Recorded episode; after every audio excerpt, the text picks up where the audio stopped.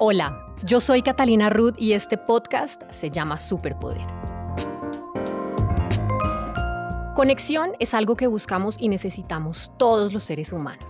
Este es un espacio para conversar con personajes que se han destacado como artistas, actores, escritores, periodistas o creadores de contenido y que han aceptado mi invitación atreviéndose a cambiar el parecer por el ser.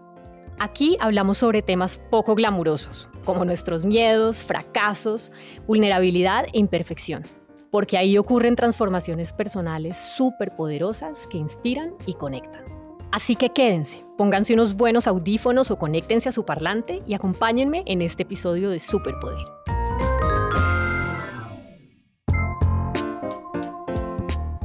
Bienvenidos a una nueva conversación superpoderosa.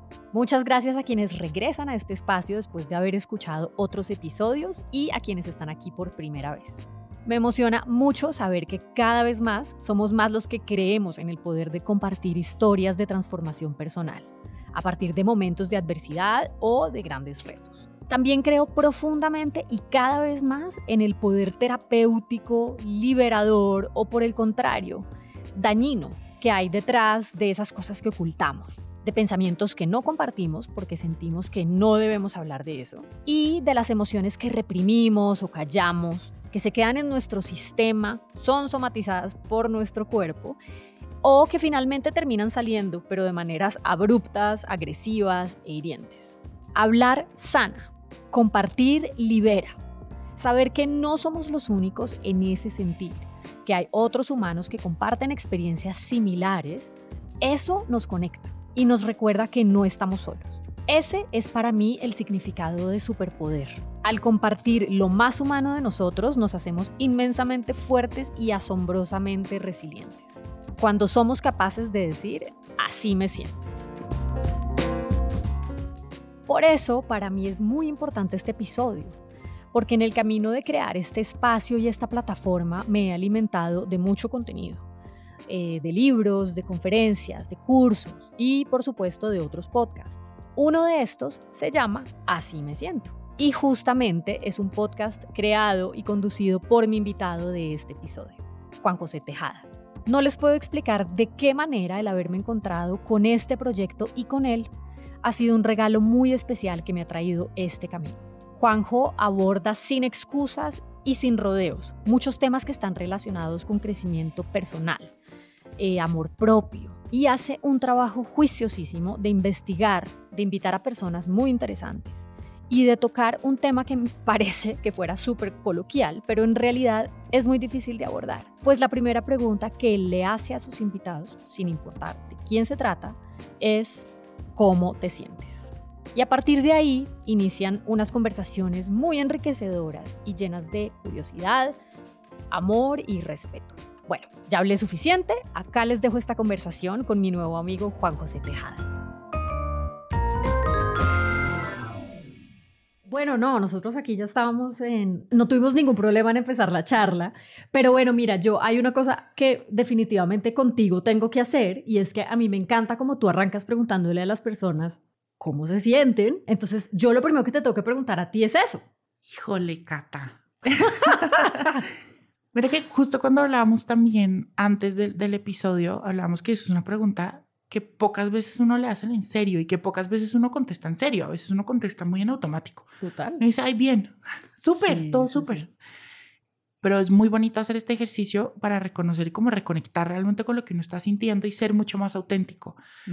Me siento muy tranquilo, muy en paz. Vengo de unos días que pasé con mi hermano que vino de Miami, en los que fui muy feliz muy feliz. Yo le decía, ha sido yo creo que los días más felices de, lo que llevo del año.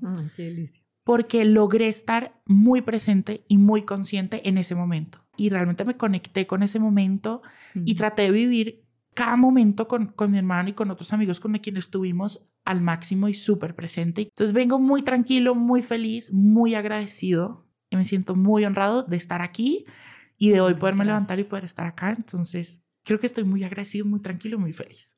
Pues qué dicha, qué felicidad tan grande. Mira, para mí el hecho de primero como haberme encontrado contigo, porque lo hablábamos ayer, o sea, de alguna manera yo descubrí a Juanjo por su podcast como que llegó a mí porque el tipo de contenido que hace Juan José pues está totalmente alineado con lo que en este momento busco y me gusta y consumo. Y en parte te tengo que decir que has inspirado un montón de, de lo que, o sea, digamos que cada persona tiene como su, su idea y su forma de, de hacer las cosas, pero para mí es inspiración lo que tú haces, absolutamente. Ay, gracias. Entonces es muy emocionante como este encuentro y podernos ver la cara finalmente, porque creo que hay muchas cosas en común, creo que podemos eh, seguramente tener no solamente ahorita una muy buena conversación, sino, sino que hay muchas cosas en común. Sí, muchas. sí, sí, sí, sí, sí. Entonces, Juanjo, gracias y te digo, yo me siento muy emocionada. Hoy amanecí muy emocionada de saber que íbamos a tener esta, esta conversación. o sea, ha sido como mi, como mi estado de hoy. Tuve toda la mañana en reuniones y en vainas y cosas. Y yo decía, bueno, qué delicia que al mediodía vamos a estar en estas, porque me encanta. O sea, realmente me, me emociona, me conecta mucho. Y creo en la importancia de lo que tú haces y la manera y el sello con el que lo haces, porque es muy tú. Se siente totalmente auténtico y te lo digo como una persona que hace dos semanas no te conocía. o sea, solamente como que la información que recibía de ti, pues es lo que publicas. Creo que lograr eso es una, pues es algo importante. Mm. Y ha sido un camino, ¿sabes? Y sigue siendo, creo. Creo que durante muchísimo tiempo saliéndonos ya desde cuando empecé a, en YouTube y en redes y todo. ya hicimos todo ese recorrido. Siempre Juan José vivió mucho detrás de muchísimas máscaras. Siempre, en cierta forma, me oculté, como diría mi papá, que me trae muchos malos recuerdos cuando me dice eso, pero que dice como que me ocultaba detrás de un personaje. Yo siempre toda la vida he sido pues muy, muy por el lado del arte y artista y actuación y aquí y allá. Entonces, claro, me decía mucho eso y era que, que yo estaba siempre detrás de un, de un personaje. Y hoy en día me doy cuenta que sí, pocas veces y con muy pocas personas yo permitía que el Juan José real, auténtico, vulnerable, 100% emocional y sensible saliera a interactuar, ¿no? Entonces me ocultaba detrás de la máscara del chévere, del chistoso, del que nada le duele, del seguro, cuando a veces me volteaba a ver y Juan José era un chihuahua de tres meses totalmente sensible, paniqueado de la vida. Entonces sí ha sido todo un camino y, creo que es un reto diario de poder ser más auténtico, más real, conmigo principalmente, pero también con las demás personas. Es que es divino eso que estás diciendo por una cosa, mira, yo en este momento estoy convencida de algo. Creo que de alguna manera siempre lo he tenido en inconscientemente, pero hasta hace muy poco le puse nombre realmente. Y es que uno un millón de veces se hace la pregunta en la vida como de, como, ay, no, ¿y, cuál será como mi, mi, yo qué sé, como mi misión o mi propósito, por así decirlo, ¿no? O sea, como yo a qué vengo, ajá, yo por, ajá, ¿qué estamos haciendo acá? O sea, uno mil veces esa pregunta se la ha hecho infinidad de veces y otras personas te la han hecho también.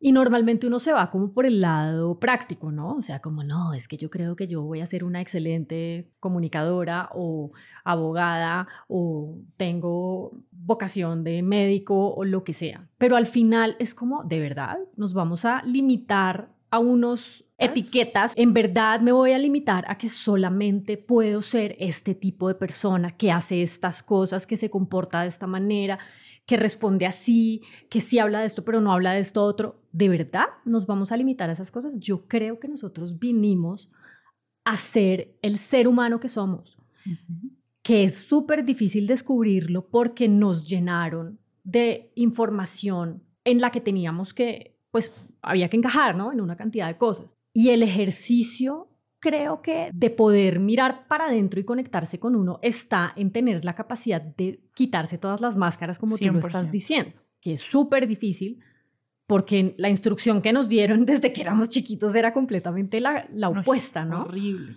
Hay que ser fuertes, nada de no, nada de llorar, no te quejes, no sientas tanto.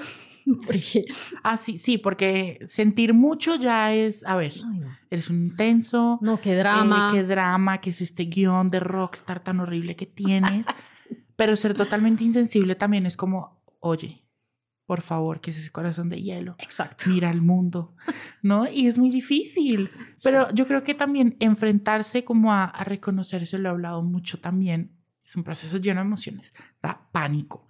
Claro. O sea, que yo cuando empecé como este proceso de, de poder reconectarme realmente y mirar para adentro, pucha, fue un camino y un ejercicio muy duro, por lo que tú dices, que hay que quitarse un montón de máscaras. Que las tenemos súper inconscientes. Súper inconscientes y en automático. Es como verte a un espejo en bola, Sí. ¿no? Y es reconocerte absolutamente todo. Lo bueno, lo que tú tienes pensado que está mal, Hmm. tus heridas, lo que te pasó, tus traumas, tus Mm. miedos y todo reconocerlo y hacer como un barrido de todo. Y eso de entrada es incómodo. Y eso de entrada es incómodo y nosotros estamos muy acostumbrados como individuos, como sociedad, a vivir en, lo, en la comodidad y buscar siempre lo light, lo tranqui, Lo que encaja. lo que encaja, lo que no me cuestionan, lo que yo tampoco me cuestiono a mí mismo, lo que no me hace pues como empezar a, a moverme en sitios que no conozco. Entonces es difícil. Como que se vuelve funcional. Eso, Exacto. Toda, Sí, toda esa o sea, información te te voy a contar un, un poco. funcional. Mis máscaras, en cierta forma, eran netamente funcionales. Claro. Eran funcionales para encajar en, la, en el grupo en el que me estaba moviendo, encajar también en esas expectativas que tenían mis papás conmigo, en encajar también en de pronto sueños y proyectos que al fin y al cabo creo que nunca fueron míos tampoco. Entonces eran netamente funcionales. Eran funcionales también incluso para no permitirle al Juan José Chihuahua de tres meses salir, ¿no? Y funcional para también seguir haciéndome daño, por ejemplo. Claro. Entonces, mis máscaras, aunque eran inconscientes y todo, me servían un montón y eso lo he hablado en terapia. Y es como si fuera una adicción, como cualquier adicción. Claro. No hay que mirar tanto el síntoma. No hay que mirar por qué te estás drogando, por qué estás tomando alcohol de más, por qué estás haciendo X o Y. Qué vacío Sino estás. abajo qué pasa, ¿no? Ajá, Y las máscaras a mí me resolvían un montón de cosas Claro. que yo no estaba preparado o que posiblemente no tenía las herramientas también para afrontarlo. Totalmente.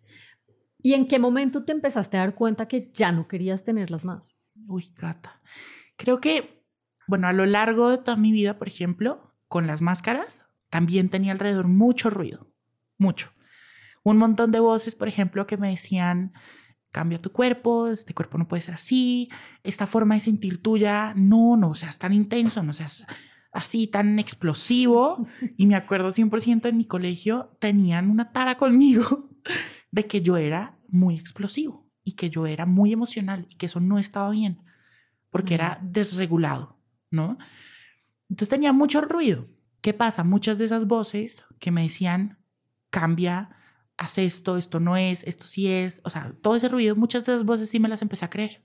Claro. Porque además, pues también muchas de esas voces, pues también estaban dentro de mí. Entonces, Claro. Y muchas veces esas voces vienen, ojo, con las mejores intenciones, sí, de personas muy cercanas a uno, a quien, en quienes uno confía. Entonces, pues para uno, ¿qué es eso? No, pues eso son verdades. son exacto. Cosas exacto. que uno y eso pasó, por ejemplo, en mí. Muchas de las voces, por ejemplo, que me decían, cierra el pico, hagamos dieta, es que mira a tu abuelo, es que mira lo que pasa, es que por tu salud, es que por no sé qué, que hicieron que yo empezara a dudar de mi cuerpo, a dudar del espacio en el que yo habitaba, de dudar en, en si yo estaba bien o estaba mal y si yo valía o no valía. ¿no? Pues todo me lo empecé a creer. Y eso llegó como, y yo siempre lo digo así, llegó como una semillita en mi cabeza y en mi corazón que empezó a florecer como si fuera una rosa. Tú ves una rosa y es divina, pero tiene espinas. Y no supe cómo manejar precisamente esa rosa y me terminé cortando y haciendo Mm. mucho daño. Y desde ahí eso fue, ponle tú a los 11 años, 10 años. Ay, muy chiquito. Y desde ahí pues empezó todo un camino muy duro, lleno de mil cosas que en algún momento las hablaremos. Pero como por 2018, pues todo eso como que cobró mucha más fuerza. Y ahí fue más o menos, creo que por cosas del destino, no se hizo de la mejor forma, todo pasó de una forma muy violenta. Empecé un proceso de, como yo lo digo, te lo voy a leer, Por favor. te lo voy a leer porque tengo la fecha exacta y todo. Un 11 de mayo de 2018 Ok. más o menos, yo para esa fecha yo ya había empezado pues como con un proceso terapéutico y dentro del miedo y dentro de la angustia, no solo mía, sino de alrededor mío, toda la gente. Pero yo creo que ese fue el día en el que yo dije, ucha, necesito hacer algo. Y justo tengo, tengo un post en mi Instagram de eso que dice que un día en medio del miedo y con el corazón sin latir, empecé un camino largo para recoger los pedazos rotos en mí. Y fue ese día más o menos en el que yo hice como ese clic, que dije, tengo que hacer algo, que es todo este, esta avalancha de cosas se me está viniendo encima. Y ahí me empecé a dar cuenta mucho de, eh, gracias a terapia, gracias de pronto como a esa pequeña conciencia que dentro de toda esta cabeza llena de voces empezó a gritar un poquito más fuerte de, de que tenía que, que empezar como a, a darme a mí mi espacio, a reconectarme otra vez conmigo, porque lo que yo sentía durante años era que yo tenía, yo siempre he sido muy de dar y el servicio y para mí sigue siendo lo vital en mi vida, pero yo no estaba también atendiendo a una parte importante en mi vida, que era yo.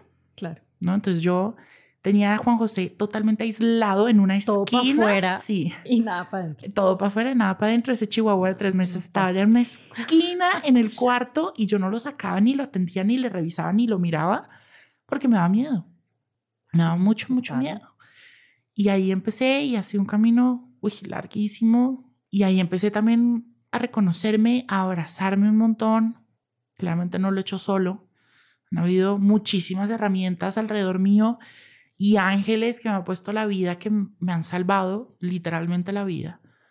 Entonces, ahí, más o menos, como por 2018 fue que, y dije, pucha, ahí acá hay algo y tengo que hacer algo. De pronto no me di cuenta de la mejor manera, pero sé, lo importante fue que Lo llegó. importante es darse cuenta, claro, Sí. y arrancar ese, ese trabajo que pues solamente le corresponde a uno, nadie, Exacto. nadie más lo puede hacer. Sí, no. Yo creo que ahí la, la gente y la red de apoyo es muy importante. Total. yo tengo, como te digo, tengo ciertas personas alrededor mío que me apoyan incondicionalmente y que por esas personas me siento que son, son mi hogar, ¿no? Mm. Yo he aprendido mucho eso y que hay personas que se sienten tan calientitas y tan cerquita que es un hogar. Pero las personas y la red de apoyo que uno tiene al lado, al fin y al cabo, es eso. Es una red de apoyo, están para, para sostenerte y ayudarte a volver a parar, para acompañarte, para abrazarte, incluso para no decirte nada, pero estar ahí al lado tuyo. Pero realmente el trabajo fuerte y duro es totalmente personal. Sí, nadie va a vivir por uno. Exacto, nadie va a vivir por uno, nadie va a entrar a tu, a tu cabecita, a tu corazón a buscar el trauma y a, a resolverlo, ni la herida, ni, ni nada. Yo creo que de alguna manera todos tenemos heridas que mirar y todos tenemos y podemos emprender como ese proceso de sanación, por así decirlo, y como ese proceso de empezar a quitar todas esas máscaras y todo, y todo eso que cubre lo que somos allá adentro. Pero entonces, claro, ese es un proceso difícil, doloroso, a veces hasta uno mismo ni siquiera entiende como qué es lo que tiene que hacer. Es tan simple que nos enredamos, creo Ujú. que a a veces eso es lo que descubro que pasa. Y en ese proceso pasa algo y es que uno se encuentra de frente con las emociones. Y como nos han enseñado, porque pues poco culturalmente, lo que tú decías ahorita, o sea, sí, sí, sí, está bien sentir, pero hasta un punto. O sea, usted no puede ser ni el villano que no, que no muestra ni la más mínima emoción, pero tampoco se me vaya para el otro lado porque eso es mucho drama. Pero el problema es que, ¿qué hacemos si las emociones están ahí? Y no son ni buenas ni malas, simplemente están. Y con el hecho de que estén, ya merecen una atención y ya merecen como, bueno, esto que estoy sintiendo acá, esta emoción que me está, me está generando acá, como, como me está dando una información, ¿qué es? Miremos de dónde viene, por qué está. A veces son emociones que nosotros asociamos con cosas positivas y a veces son cosas que asociamos con cosas negativas, pero más allá del juicio que les pongamos y de cómo lo, lo cataloguemos, es como tal cual lo, como lo decías ahora. No nos vayamos como a lo superficial, sino qué está generando esta emoción, que además las emociones luego se convierten en algún comportamiento nuestro, ¿no? O en una, en una actitud, algo, de alguna manera respondemos a las emociones, pero se vuelve tan, tan parte del paisaje y a la vez como que a eso no, eso no lo miramos tanto, ahí nos perdemos gran parte de lo que realmente somos, yo creo. Por ejemplo, algo me pasaba a mí y era que yo el tema de las emociones era todavía, sigue siendo complicado, pero algo que me pasaba mucho y mi pensamiento mucho más pequeño era precisamente ese. A mí me enseñaron que sentir tristeza, rabia, no, no, no, no, eso está mal. ¿Por qué? Si tú lo tienes todo.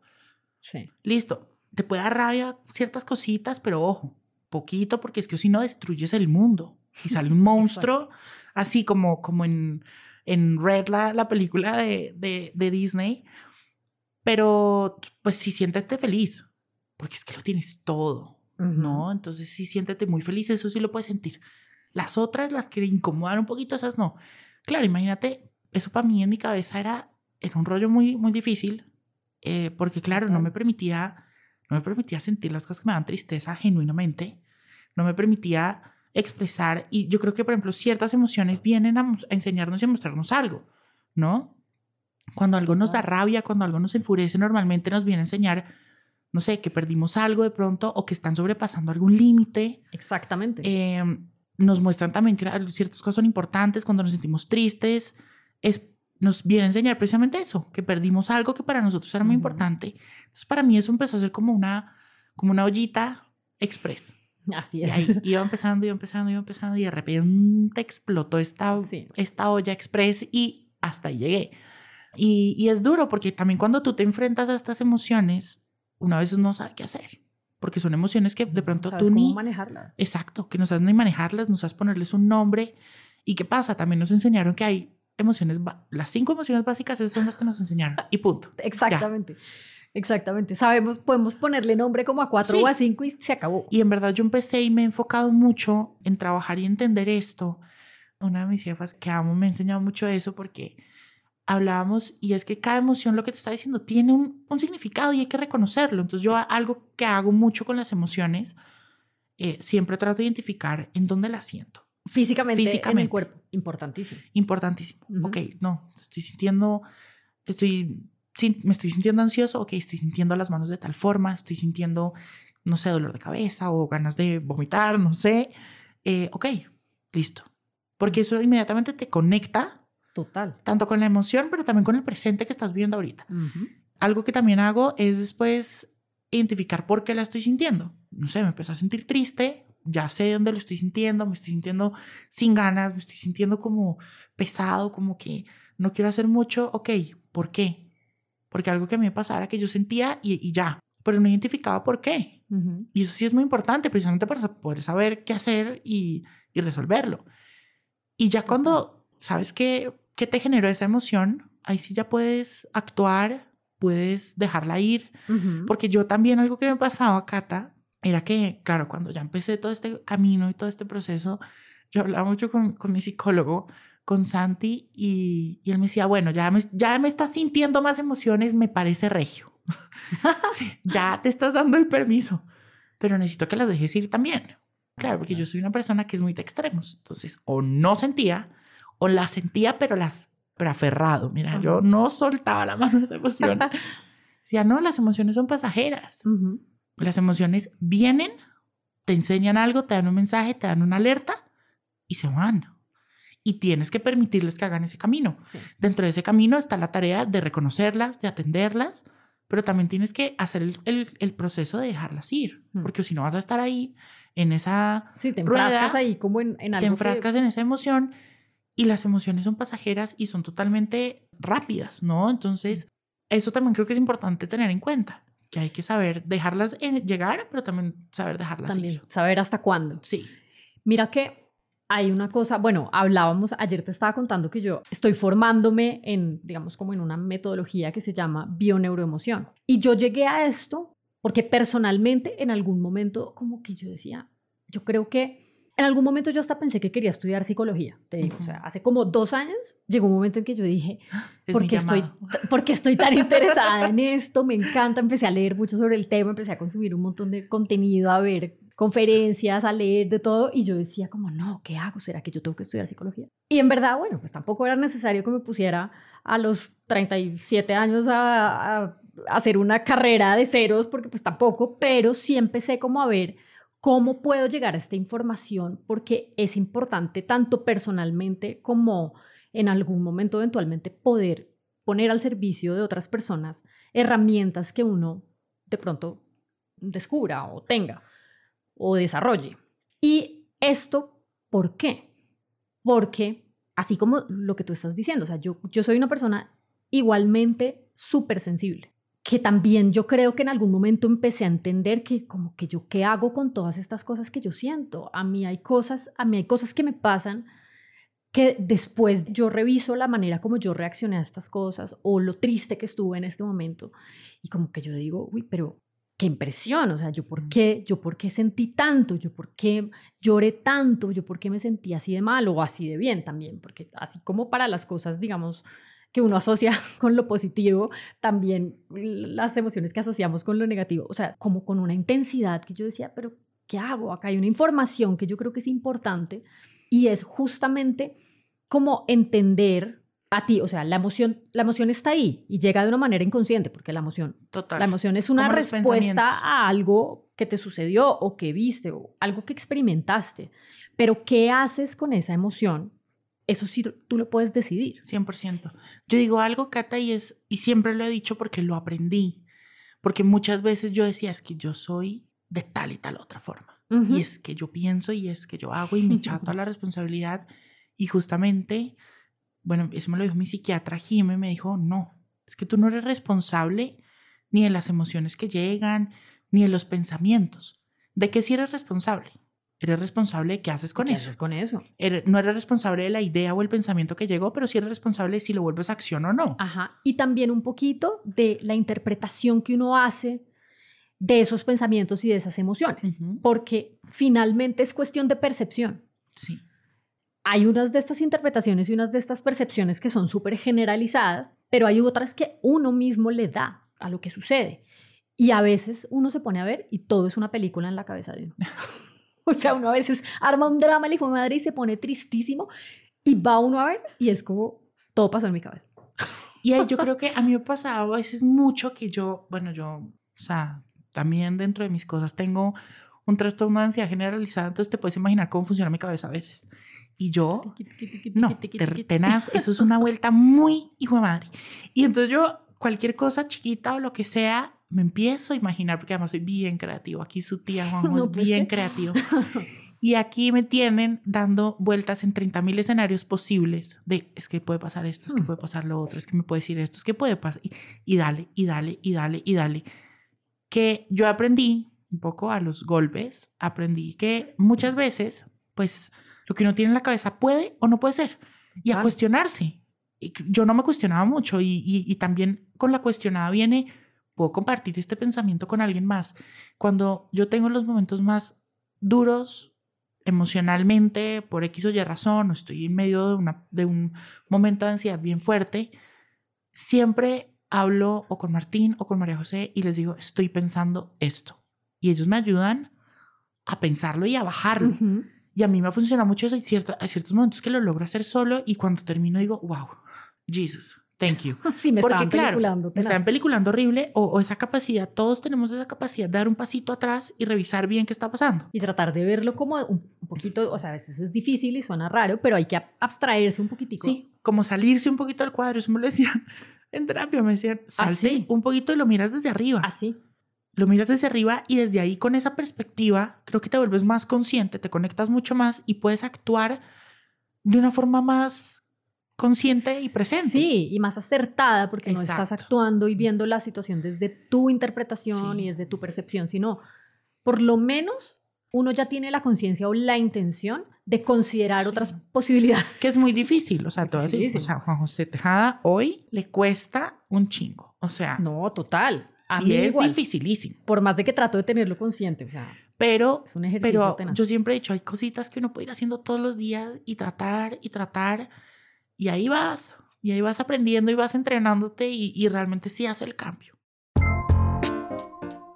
Cata, yo creo que uno de los temas de los cuales yo vine a trabajar en la vida también, dentro de miles, ha sido la compasión.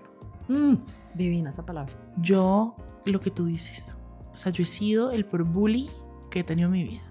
He sido el peor verdugo que he tenido en mi vida. Yo me he dado mucho palo y creo que a veces inconscientemente aún lo sigo haciendo.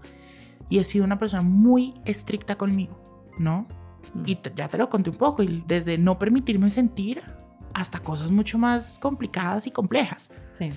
Entonces, cuando yo empecé a entender un poco eso, dije, bueno, ¿cómo puedo ser tan duro con la persona que siempre va a estar conmigo al lado?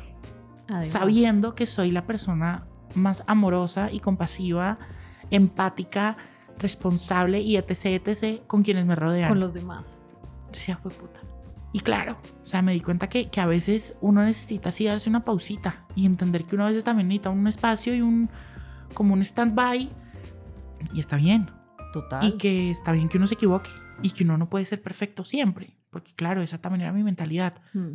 Tengo que ser perfecto en absolutamente todo lo que yo hago. No, ese delirio de perfección que nos da a todos claro. es horroroso. Y, y, y, de ahí fue que nació esto, este tema de, de, de ser tan, tan duro porque cosita que yo no lograba hacer, cosa que de pronto no salía como José lo tenía pensado, pues era todo un drama y era un castigo gigante. Yo creo que en alguna medida todos lo hemos tenido, en, o sea, porque creo que si es algo que, pues que el, ser humano y creo que la mayoría de las personas nos vemos a nosotros mismos diferente mm. a como, a como vemos al resto. Y, y como que se nos olvida un poquito que lo que tú decías, o sea, el, ¿con quién voy a convivir yo todos los días de mi vida? Pues solo conmigo.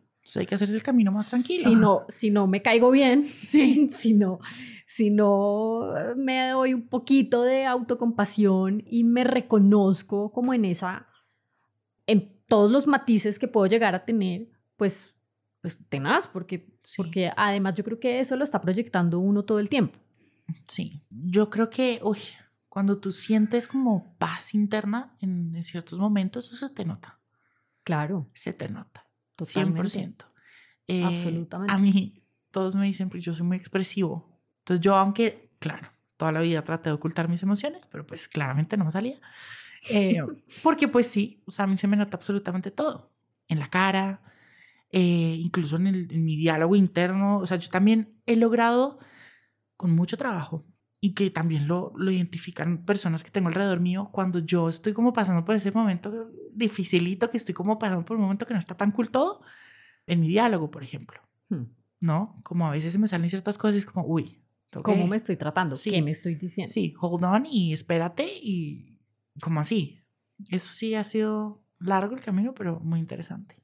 Y digamos que dentro de ese, como ese campo porque, claro, tú claramente te vas de una como por el tema de sentir, ¿no? Por el tema de las emociones. O sea, tú ya ahí estás planteando un territorio en donde ese cómo me siento y, y qué estoy sintiendo y también, obviamente, en el diálogo con las otras personas, ya estás parado en ese territorio. ¿Tú crees que para tu audiencia y en el diálogo con tu audiencia, ese es, ese es un territorio que definitivamente te ha generado conexión? Sabes que yo creo que sí, yo creo que, bueno, yo he sido bendecido con una comunidad divina, pero desde 2013, 14, no sé cuándo empecé. Hay que construir comunidades. Siempre, siempre he tenido personas que han conectado con Juan José y conmigo y con el proyecto y lo que se hace, siempre, divino. Cuando empecé a mostrar que a mí también mi cuerpo era un tema, empecé a mostrar que también tenía heridas, empecé a mostrar que para mí las emociones también eran igual de difíciles que para todo el mundo. Empecé a hablar de temas que me encantaban y, que de pronto no, no entendía cómo comunicarlo antes, de pronto. Y empezar a hacer lo que hago hoy en día. Sí. ¿No? Cuando empecé a hacer lo que hago hoy en día, a comunicarlo como lo hago hoy en día, creo que me empezaron a sentir incluso más cerca. Y me empezaron a sentir incluso, creo que mucho más real, más mucho más vulnerable. Sí, sí, sí. Y, y y cuando tú logras hablarle a las personas casi de tú a tú, generas una conexión totalmente diferente. Y cuando tú le dices a una persona, porque a mí algo que me generaba siempre, Cata, me generó mucho conflicto. Además, yo era muy pequeño cuando empecé. Claro. ¿No? Y, y, es difícil, es un proceso complicado porque tú solo ponlo así en, cosas básicas. Tú en un día no haces más de 100 amigos. no. En digital, tú, en digital tú sí recibes más de 100 followers. Claro. Tú no dices algo en un salón y tienes más de mil reacciones en un minuto. En digital sí. Claro, entonces todo esto llegó a la cabeza de Juan José, que estaba bien confundida por todo lo que le pasó en la vida, que estaba pasando por momentos complicados, pues pucha, era, gracias a Dios siempre conté con una red de apoyo que me, me ayudó mucho a, a, procesar todo esto, pero sí es difícil. Claro. Es difícil y, y bueno, y todo esto pues claramente hacía que, que también no lograra poderme ser, mostrar de pronto como tan real a veces, ¿no? Y bueno, y siempre lo que te decía, siempre logré, uno, de procesar bien todo lo que estaba pasando, pero siempre lo intentaba como poder que eso no interfiriera en el objetivo que yo tuviera, que siempre ha sido aportar en la vida de los demás. Que de pronto antes lo hacía de pronto desde una risa, desde contar algo más cotidiano de mi vida, mucho más tranquilo, por decirlo de alguna forma.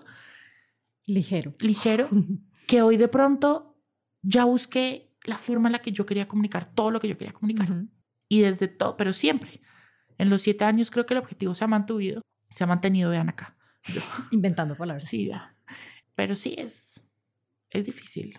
Claro, es difícil, pero me encanta eso, digamos, de tu proceso y de tu contenido, porque creo que uno, o sea, yo inicialmente sin tener ni idea de quién eras tú y sin haber hablado una palabra contigo, siento que la información, la energía, los mensajes, la manera como te expresas, reflejan realmente el personaje que tú eres. Y eso me parece que es, eso es raro.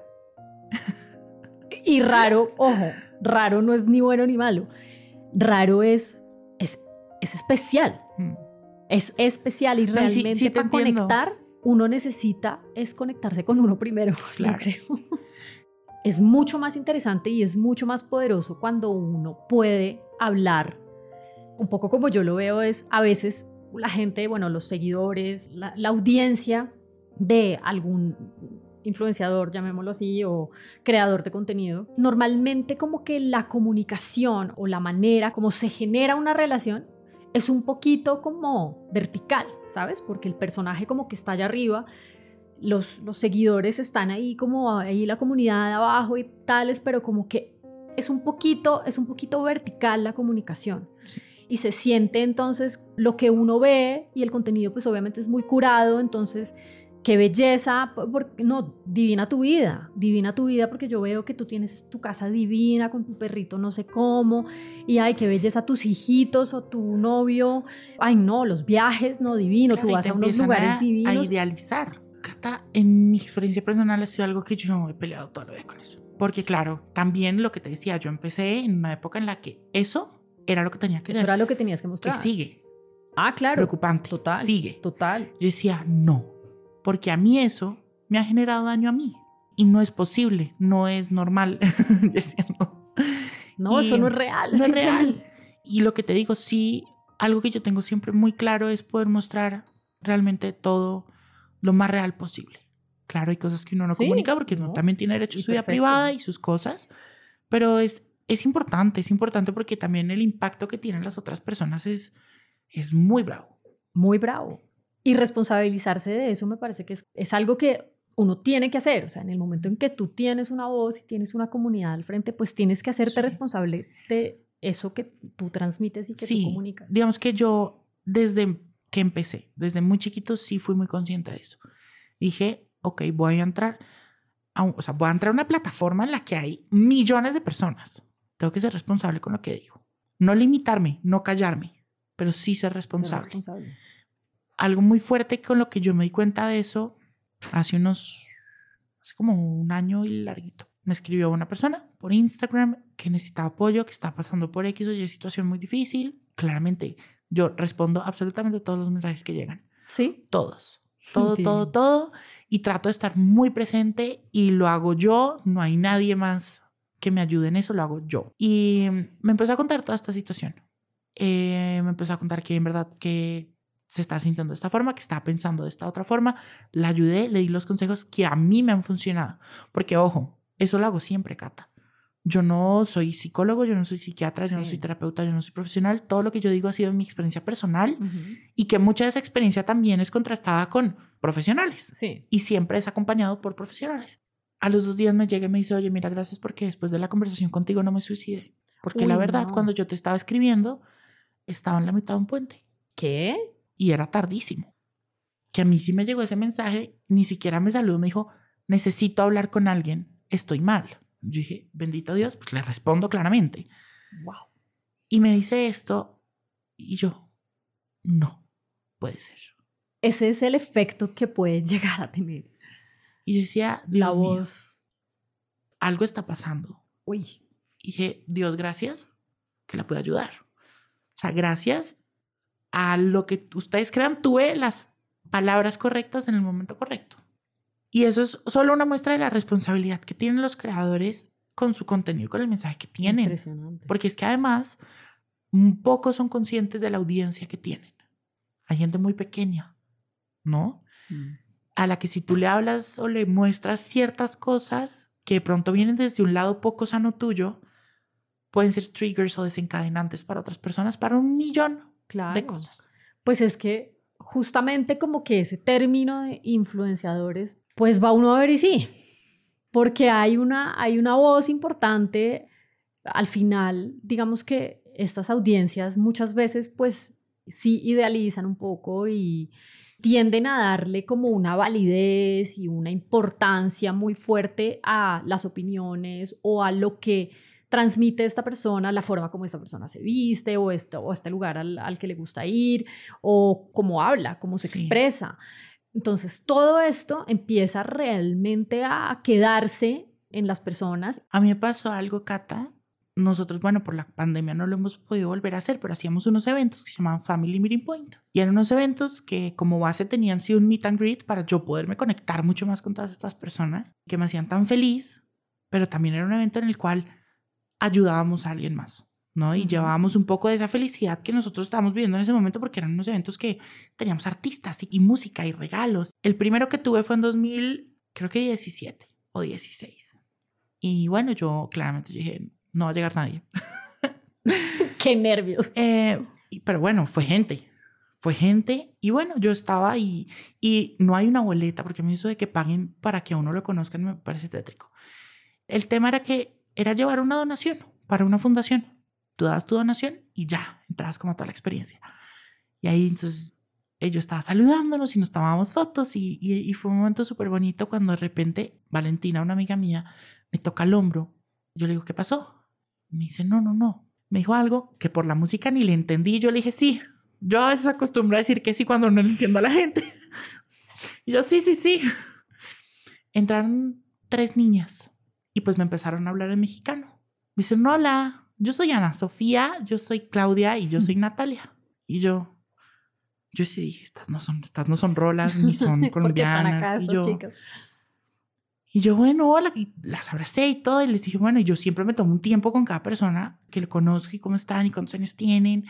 Pues no tenemos 15, acabamos de cumplir 15. Y la verdad es que tú eres nuestro regalo de 15. Ay, no. Y yo, ¿qué?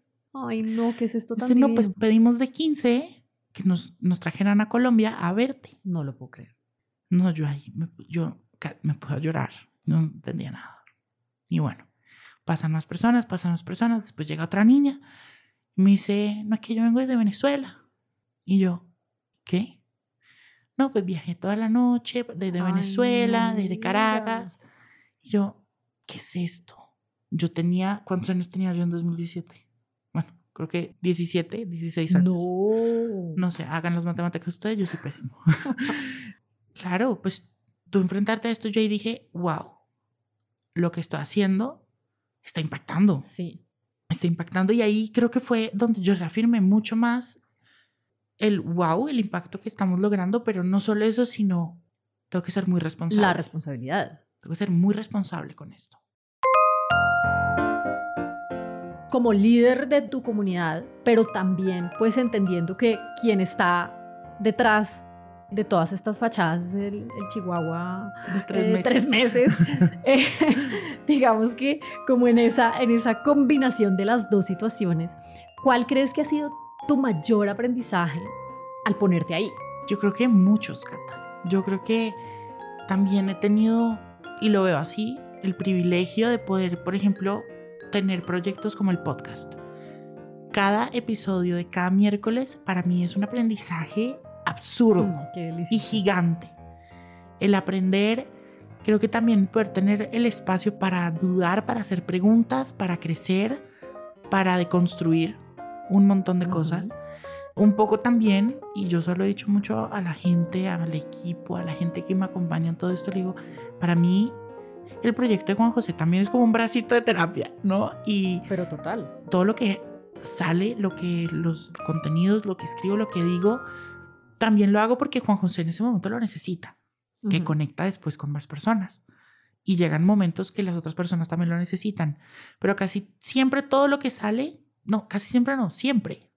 Son cosas que yo necesito escuchar en ese momento, que me hubiera gustado escuchar a mí en su momento, pero yo creo que el aprendizaje es simplemente existir ahí y tener el privilegio de poderlo hacer, ¿no? Y lo que te digo, o sea, tener un, un, espacio seguro en el que uno puede preguntar y brindar también, y eso lo hablamos en un episodio con un especialista, decías, el ser consciente del privilegio que uno tiene también es, es una herramienta muy poderosa. Sí. El ser consciente y responsable de eso, porque hay personas que no tienen eso.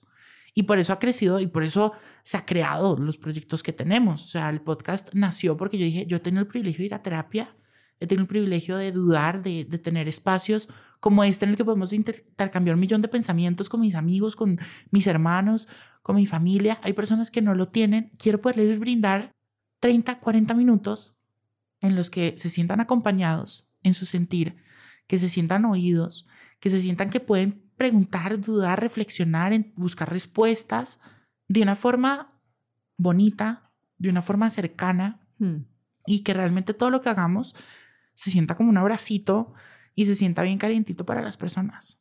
Eso realmente es lo que hacemos. Es acogedor. Sí. o sea, realmente tú, tu, tu contenido y la forma como tú llegas, por lo menos desde mi punto de vista, te digo, es acogedor. Y eso me encanta que me digas eso. Porque es realmente lo que quiero. Creo que yo durante mucho tiempo y a veces todavía, a veces lo único que necesito es un abrazo. Todos. Y sentirme... El que diga que no es acompañado. sentirme como sostenido. Y poder brindar eso y que las, las personas lo sientan así, para mí ya es... Eso es súper valioso. Sí. Es súper valioso, de verdad, súper bonito. Y te lo juro que te admiro un montón por eso y te felicito por eso porque para mí, de alguna manera, superpoder también es un poquito como ese refugio, mm.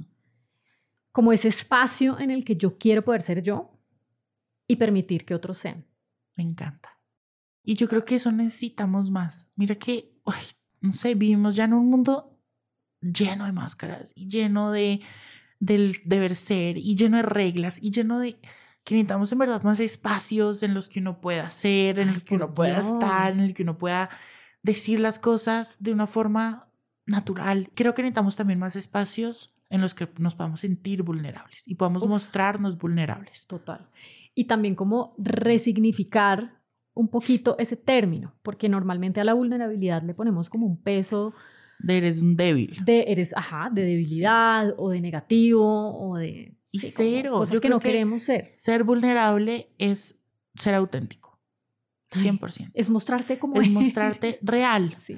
Y qué bonito eso. Por eso a mí, yo, bueno, durante muchos años ahora cuido mucho más con las personas con las que estoy y de las personas a las que les abro mi vida y mi corazón. Y he tenido la fortuna de que las personas a las que hago eso me permiten pensar y sentir sin ningún juzgamiento.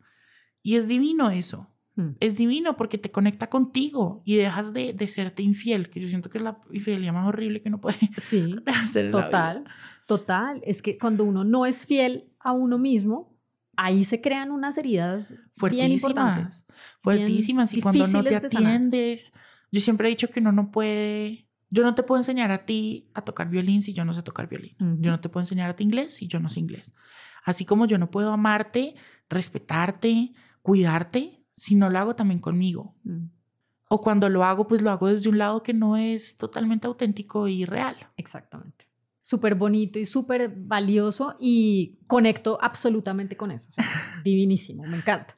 Yo feliz no solamente de conocerte, sino de tener este espacio, tener esta conversación, conocer un poquito más de ti y de verdad que siento que hay muchas cosas chéveres que se pueden hacer, que desde ese, esa intención que cada uno de nosotros tiene, seguro que, que podemos colaborar, inventar, mejor dicho, veo un montón de cosas chéveres y, y, de verdad, gracias, gracias, gracias por haber aceptado mi invitación, por estar acá delicioso conectarme contigo. No, gracias a ti, realmente que me sentía muy feliz y qué bonito, qué bonito y espero que, que lo que dijimos acá con alguien resuene, que alguien también se siente, se sienta abrazado y, y bueno, feliz y 100% te tomo la palabra, lo siento como mi casa y sabes que te quiero mucho y que te admiro mucho también y que bueno, siempre aquí presente para lo que necesites.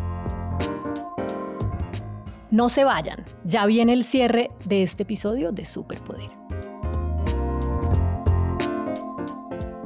Yo pertenezco a varios grupos de Facebook. Algunos son comunidades de solo mujeres, otros tienen fines comerciales o son redes de contactos para asuntos profesionales, etc.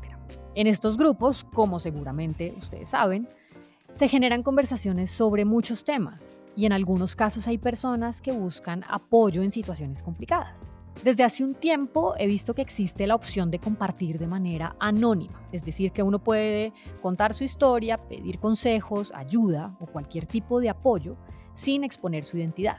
Me llama mucho la atención que cada vez es más frecuente el uso de esta opción y he visto que compartiendo cosas que nos afectan, que nos duelen que nos ponen en situación de dificultad, salen personas que quieren ayudar, acompañar o que también quieren compartir sus historias. He hecho el ejercicio de observar estas conversaciones porque me llama la atención que hablando desde esa invisibilidad nos sentimos más cómodos. Nos atrevemos a compartir libremente pensamientos, sentimientos y situaciones que confrontan. Se generan conexiones, reacciones de las otras personas con intención de empatizar, colaborar y de facilitarle la vida a los demás. Y veo ahí el gran poder de compartir lo que vivimos y lo que sentimos. En mi caso personal, he entendido en los últimos años que para mí no solamente es una necesidad hablar desde la verdad y mostrar mi verdad, también lo veo como una responsabilidad. Y esa es una de las razones por las que Superpoder existe. No solo como un podcast, sino como una comunidad que se extiende a otras plataformas e incluso a nuevos formatos.